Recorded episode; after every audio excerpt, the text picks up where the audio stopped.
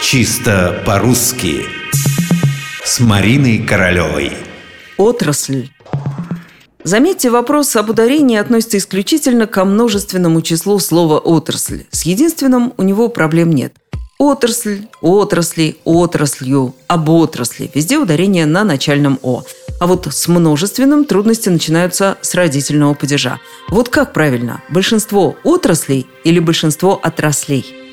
Например, орфоэпический словарь под редакцией Аванесова считает допустимыми оба варианта. Но, чтобы не запутаться, лучше не обращать на это внимания и следовать единому правилу. Точно так же, как в единственном числе ударение во всех падежах на начальное «о».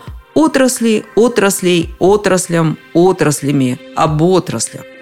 Слово «отрасль» наше исконное, у Даля оно обнаруживается в статье про глагол «отращивать». И правда, мы совсем позабыли, что у растений бывает отрасль, побег, новый сучок. Бывает еще и отрасль человеческого рода – это потомство. А бывает отрасль наук, знаний, промышленности. Забавный пример приводит в этой связи Даль.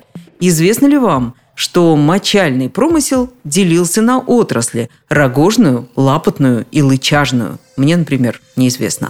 Так что каких только не бывает отраслей, но отраслей –